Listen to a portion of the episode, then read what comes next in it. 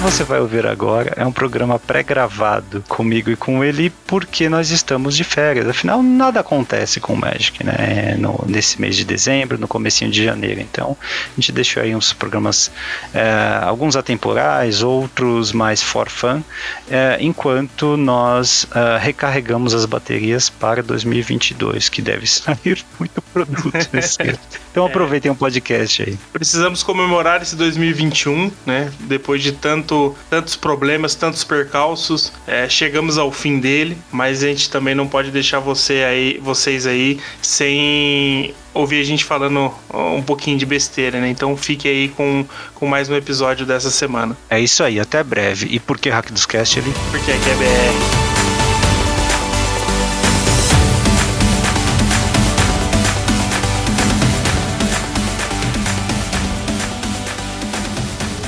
Bem ali, top 10 cartas de 2021. É, o ano não acabou, hein? É, por incrível que possa parecer, não acabou.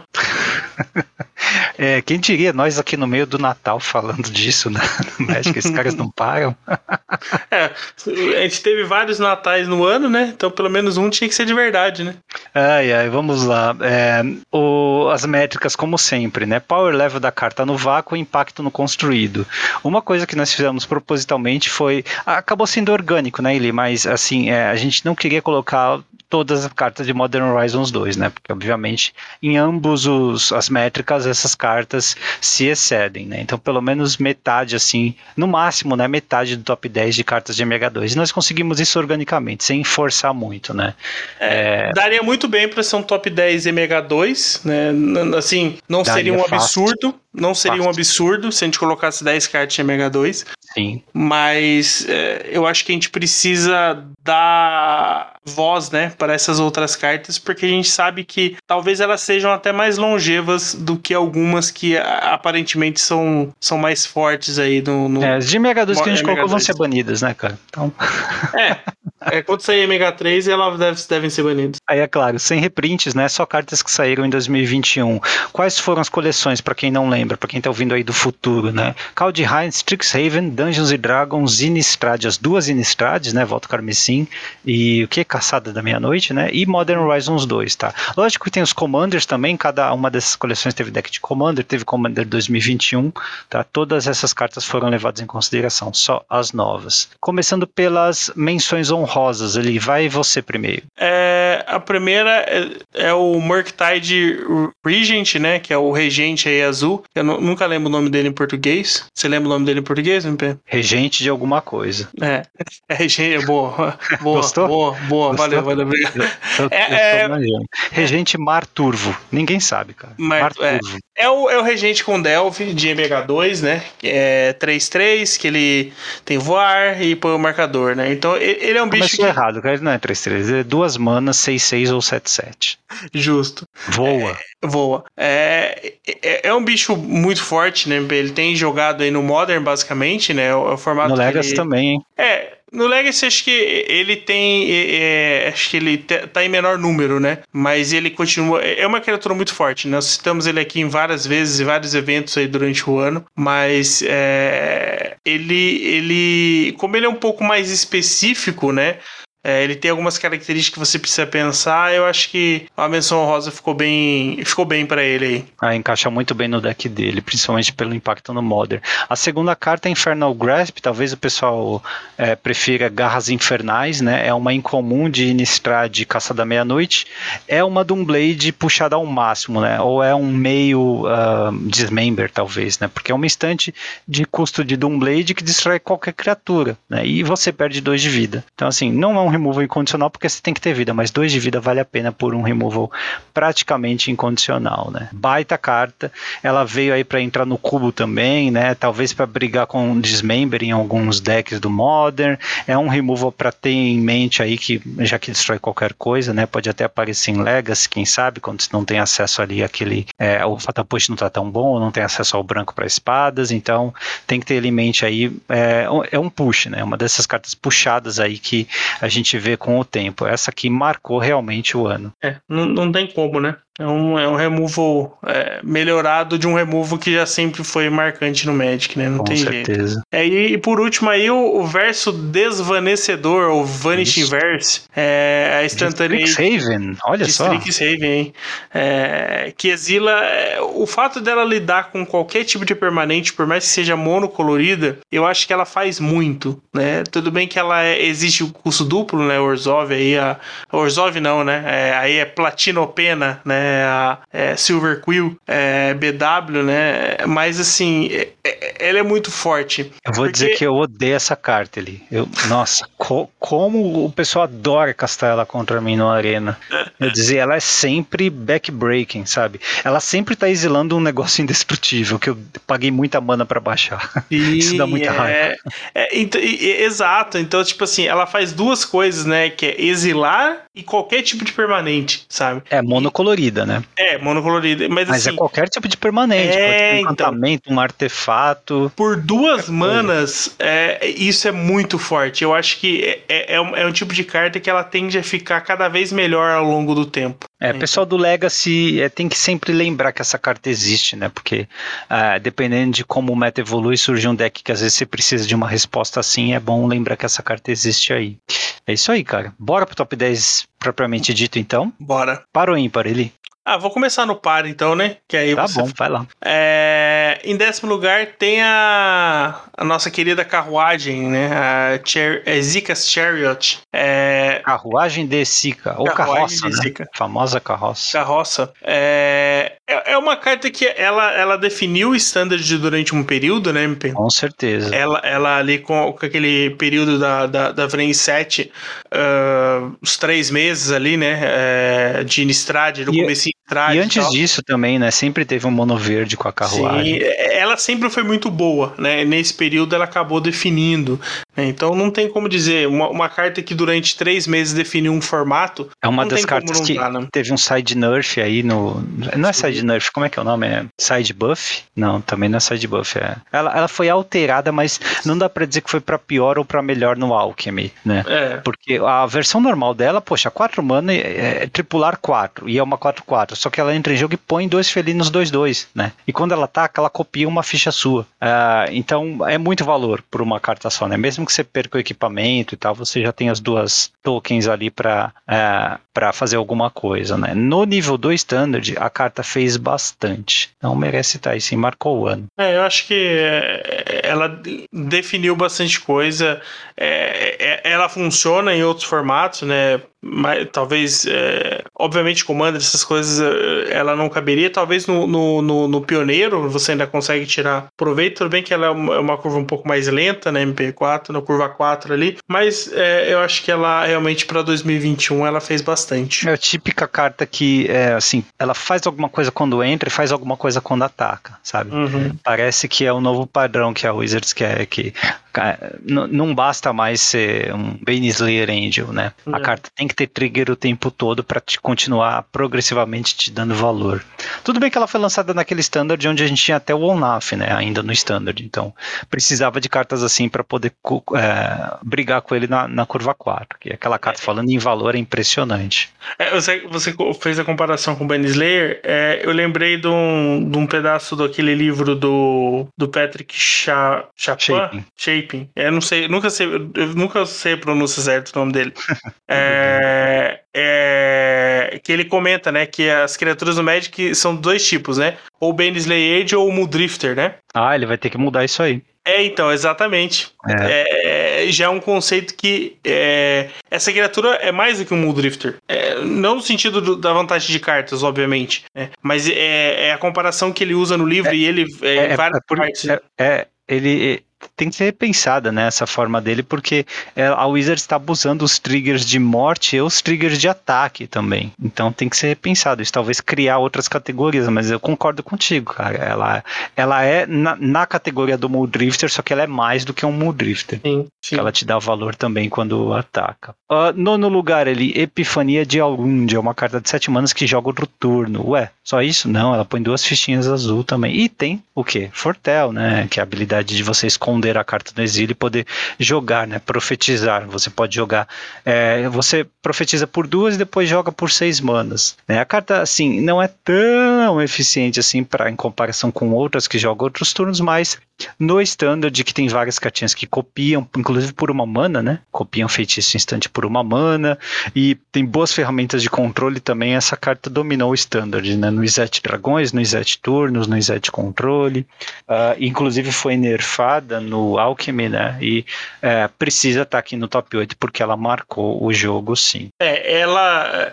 Se a carruagem tá aqui, é, obviamente que ela teria que estar tá numa posição mais elevada, porque ela definiu até durante mais tempo, inclusive ela ainda está presente, né, no, no, no, T2. E como você disse, né, teve esse, esse é, ela, ela realmente foi nerfada, né? Você precisou tirar um pouco do, do, do power level dela, né? Então, se a gente comparar com o que a gente é, viu esse ano de T2, realmente não se esperava que ela fosse é, ser abusada como foi, mas o desenvolvimento do metagame levou a que até os próprios passarinhos faziam diferença dentro a do jogo. A diferença, né? inclusive, eles são copiados, né? Quando você copia a mágica, eles, né, é é, você acaba fazendo os passarinhos também. Foi uma das correções que eles fizeram no Alchemy, né? Porque independente de como você joga essa mágica, ela sempre cria os dois passarinhos, duas fichinhas. Um. E é o padrão de jogo dela que irrita, né? As pessoas, a grande crítica ela é isso, né? Assim, é, é, a pessoa acaba jogando sozinha, né? É, quando ela copia essa mágica uma vez, depois procura uma outra copia de novo e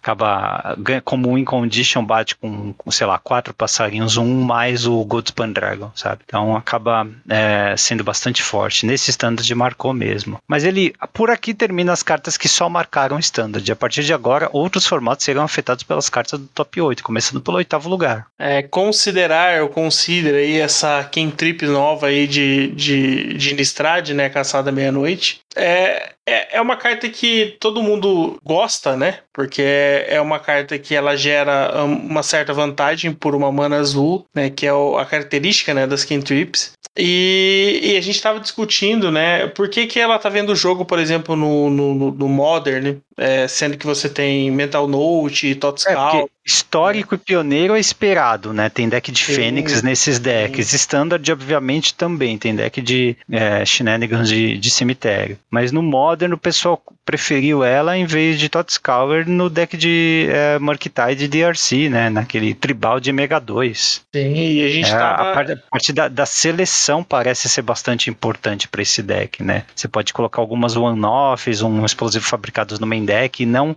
arriscar jogá-los pro cemitério com o seu Totscour. Apesar de você querer alimentar o cemitério, por causa às vezes do Murktide ou do, é, da DRC, né? Que quer, tem, tem delírio e tal, mas parece que a seleção de considerar é melhor. E acho que era tempo para sair uma carta dessa. Hein? Já tinha optar no formato, né? Então considerar só uma versão um pouquinho diferente de optar. É, ele acaba tendo essa versatilidade, né? De você poder. É, comparando com optar, né? O fato, fato de você não dar scry e sim poder mandar pro grave, né? Facilita essa questão é, do, do decks que interagem com o cemitério que parecem ser uma realidade, né? Então. Mas ele. É, você falou que não tem ela no Pauper, né? Mas você já fechou um set?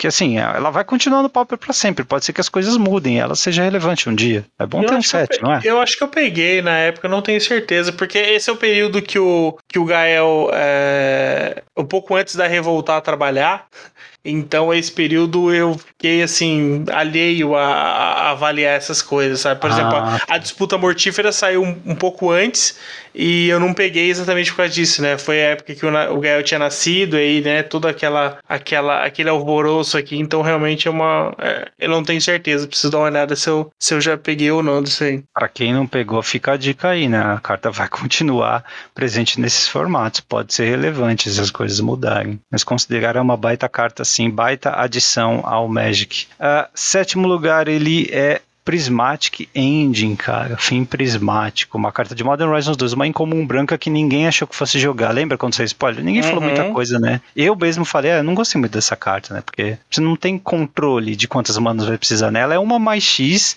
e exila uma permanente cujo valor de mana é igual ou menor ao número de cores que você gastou para jogar aqui, né?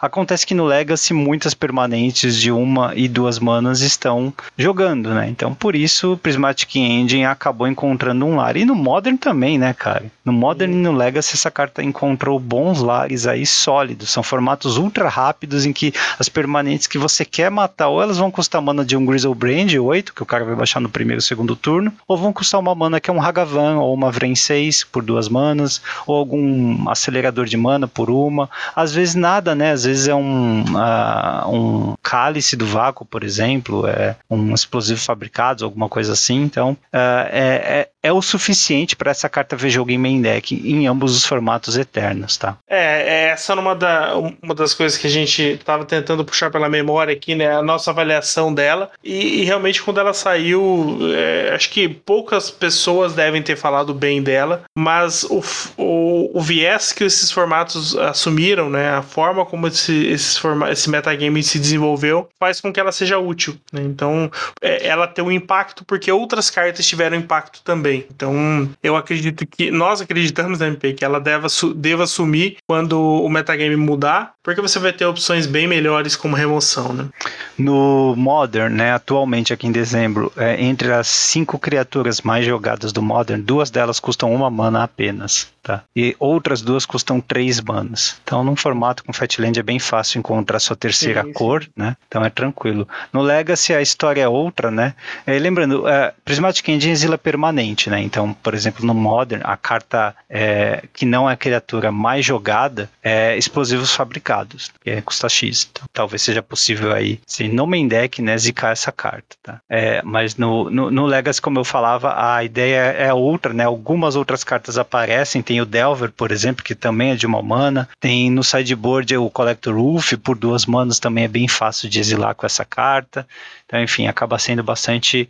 tendo muitos alvos, né? A carta realmente acaba sendo forte. Então, merece aí o sétimo lugar. Um removal em velocidade de feitiço é, e condicional. E mesmo assim tá jogando. Incrível. É, acho que o fato dele exilar é, é, permanentes que não sejam terreno, né? Qualquer tipo de permanente que não seja terreno, faz uma leve diferença, né? Então. Com certeza, cara. É, o, o fato de poder pegar artefatos por uma mana só, né? Então acho que tudo isso acaba. acaba acaba facilitando aí com que ela seja utilizada. Mas é indo pro, pro sexto lugar, a gente tem essa mágica UR aqui que uh, já, já se esperava que ela fosse jogar, né? Mas talvez não no formato que ela tem jogado, que é a interação expressiva. Né? Mais um feitiço, mais uma incomum. Mais uma incomum, mas essa realmente, uh, não vou dizer que surpreendeu, né, MP? O fato de ela ter entrado no Legacy, por exemplo, é, mas o, o, a forma como ela funciona é, permite que você consiga extrair bastante valor dela. Né? Então você vê até o preço que ela, que ela chegou, né? que, a, que, a, que ela já está, já já está próximo dos 30 reais, uma incomum né? de uma coleção recente. É, então... ela, ela efetivamente te permite, por duas manas,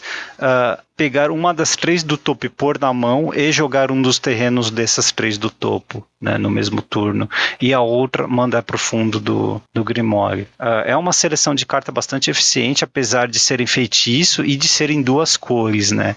É, mas tem valido a pena uh, todo esse esforço, né, de jogar em velocidade de feitiço por, e por essas duas cores.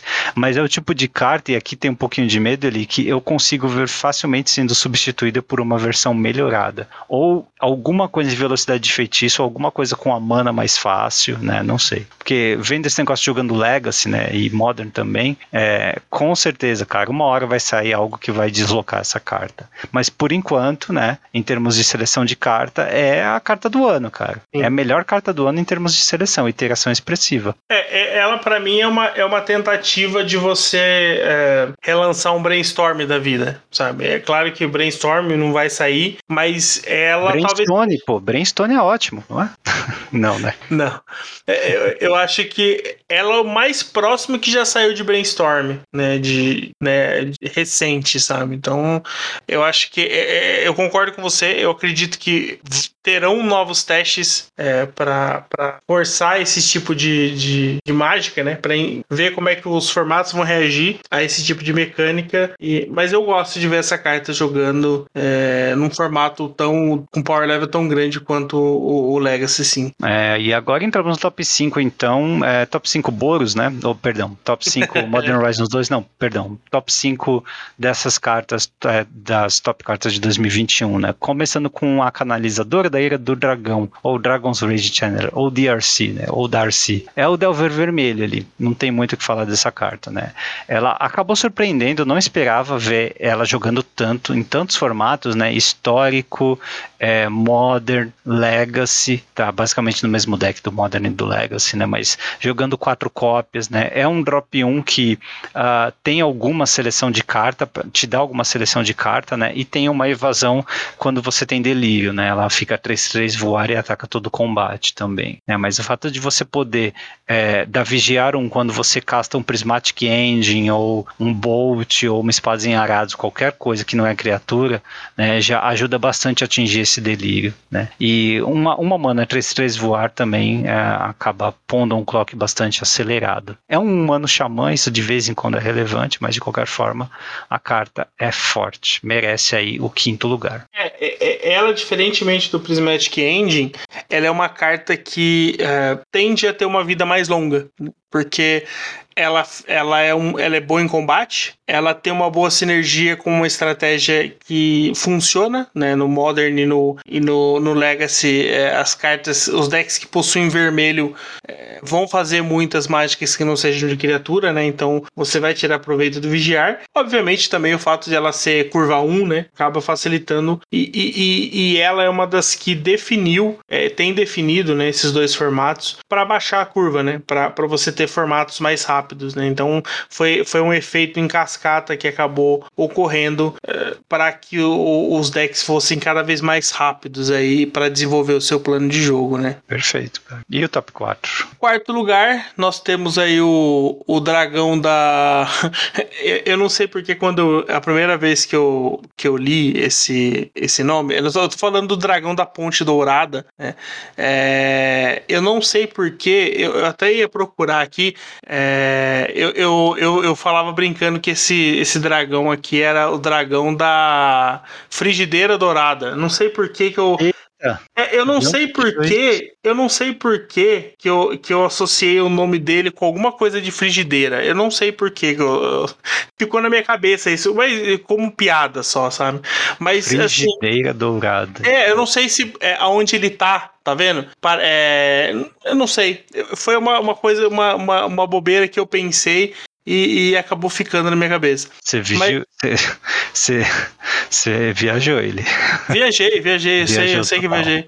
Mas, mas, mas eu, a, a piada para mim fazia sentido quando, quando, quando eu contava ela para mim mesmo, sabe? E mas assim, brincadeiras à parte, o dragão, é, se a gente falou de cartas que definiram formatos, né?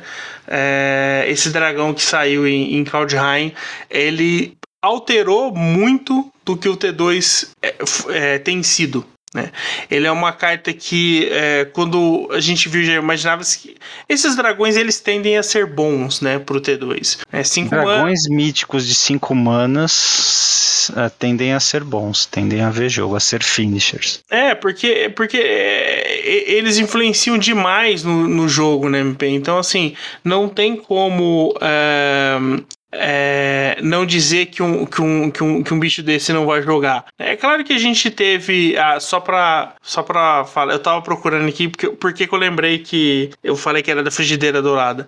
Porque o nome dele em inglês é Gold Spam Dragon. Uhum certo? E pan em é inglês panela. é frigideira. É, é. Né? Então, na minha cabeça, sempre o nome dele não era Gold Spam, era Gold Pan. Ah, tá. Agora Nossa. eu lembrei por que, que ficou uh, frigideira de dourada.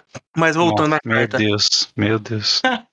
tem que explicar a piada, né, MP? Aí não tem graça, né? É... Mas assim, ele, ele, a sinergia que ele oferece pelos tesouros acaba fazendo muita diferença no, no, no, no T2 atual. Então, assim, você tem várias outras cartas que também geram tesouro, você tem uma sinergia dele com outras cartas que também trabalham com tesouros, como a. a como é que é o nome daquela anã lá?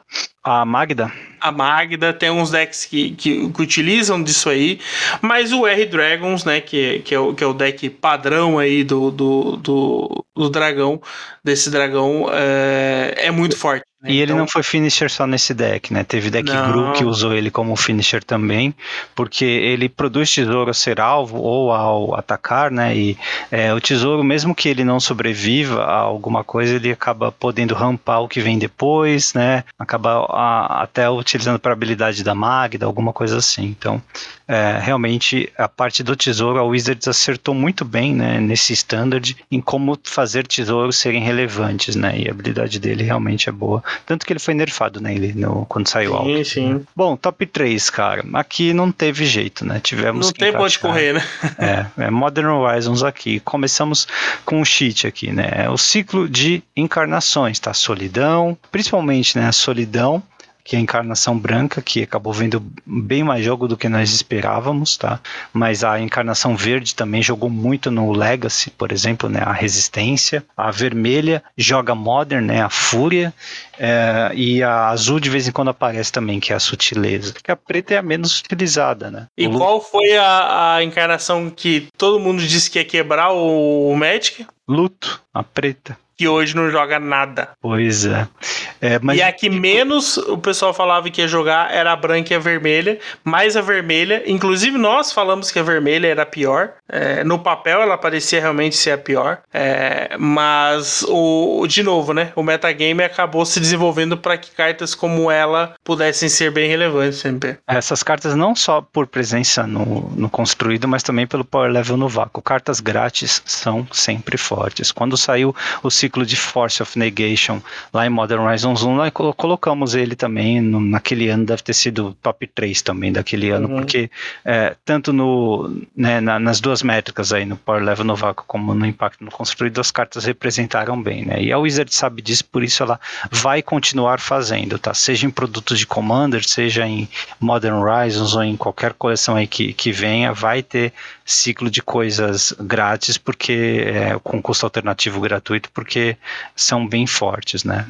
acho que Solidão é a mais representativa, né? Para quem não lembra, você pode exilar uma carta branca da mão aí para poder castar de graça e dar uma espada em arados, mas se você por acaso castar por 5 manas, é um bicho 3-2 com flash, vínculo com a vida e que dá espadas em arados quando entra em jogo, tá? Então a carta é bem forte mesmo, tá? Essa versatilidade aí de poder jogar depois ou jogar quando você quiser, né? Né, passar tapado e poder responder um bichão, já ajuda muito. É, baita carta, baita ciclo, né, como um todo, a resistência também, o que ela fez no Legacy, né, você pode ter uma carta de main deck que não tem defeitos, é uma ameaça em si só, e você pode jogar em resposta a qualquer coisa, basta ter uma carta verde na mão e forçar o oponente a, a embaralhar o deck no, no, no, no, o cemitério no deck, né, é muito forte, tá, principalmente no game 1, se você tem a resistência no turno 1.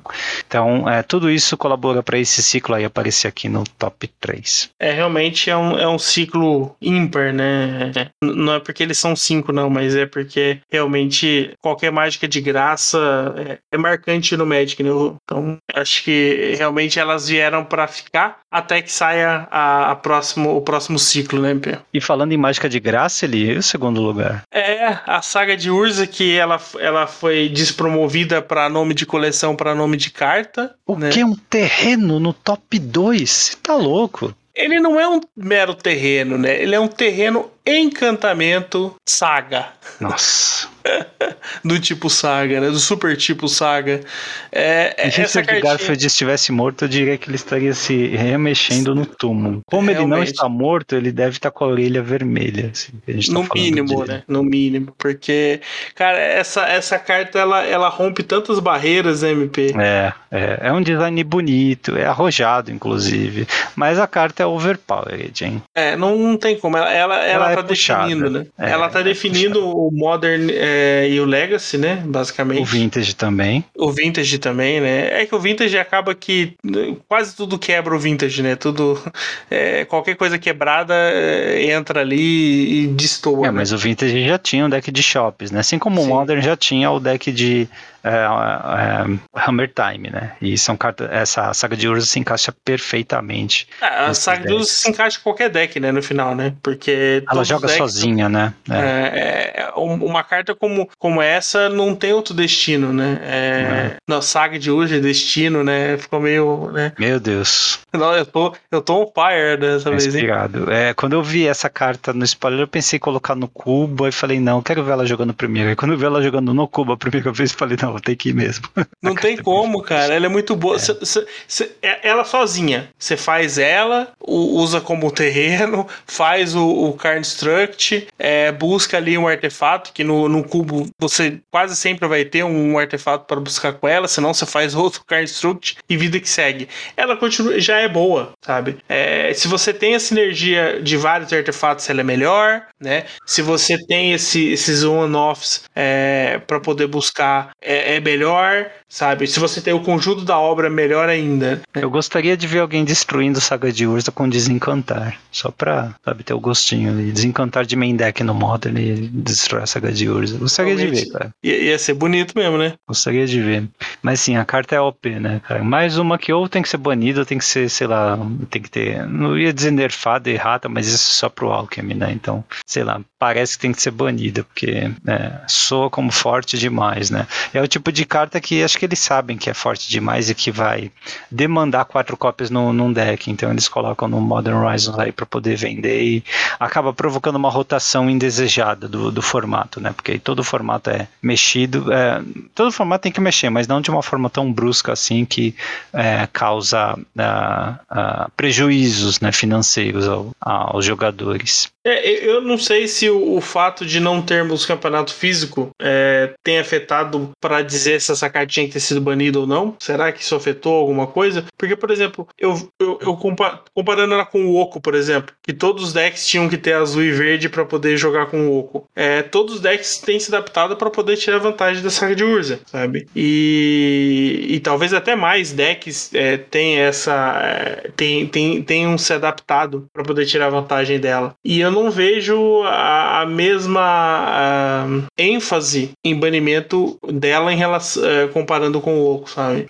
É, é, é, que também nós, nós não jogamos o formato, né, para falar assim. A gente está falando porque a gente olha para a carta, olha para os resultados e fala, ela está em todo lugar e ela é no vácuo, ela é forte, então merece pelo menos a discussão de ser banida, né? Mas eu já recebi aqui pessoas que jogam o formato, né, dizendo que eu não, é, dá para jogar contra ela, né? É, não é tão tranquilo, mas a carta é forte, mas também há outras ferramentas fortes no formato, então não acho que precisa ser banida. É, foi uma das respostas que nós tivemos aqui no podcast esse ano, mas uh, sei lá, né? Vamos ver conforme o tempo passa se de fato ela impede uma variedade de estratégias dentro de alguns arquétipos. E aí ela com o tempo pode ser banida.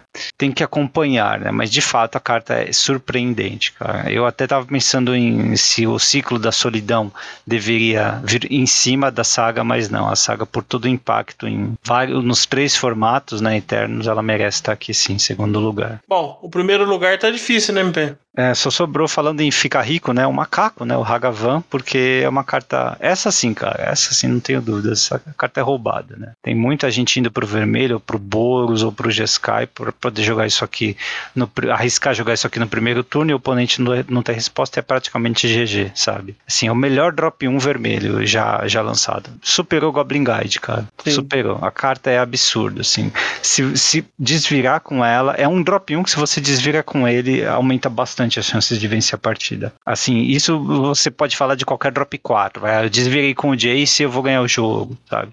É, mas drop 1 é muito raro você ter uma carta desse tipo. E essa aqui realmente entrega. E assim, mesmo que você compre depois no late game, ele ainda tem o dash. Né? Então você uhum. pode jogar ele com ímpeto para poder tirar o valor. A carta é surpreendente, ela é sem defeitos. É, realmente ela faz tudo, né, MP? É uma carta que é, ela é agressiva, ela te dá é, vantagem de mana, vantagem, vantagem, de, carta. Vantagem de mana, vantagem de. Então, assim, ela faz muito por uma mana, sabe? Então. É a carta do ano. É, 2021 vai ser lembrado por Modern Horizons 2 e Hagavan. Essa foi a carta do ano. Não é, tem jeito. Ela, é, é uma das cartas que, se a gente fosse fazer um, um, um top 10 por anos, né? É, ela possivelmente estaria num, num, as 10 cartas mais marcantes dos últimos 10 anos. Talvez ela estivesse é, nela também, né?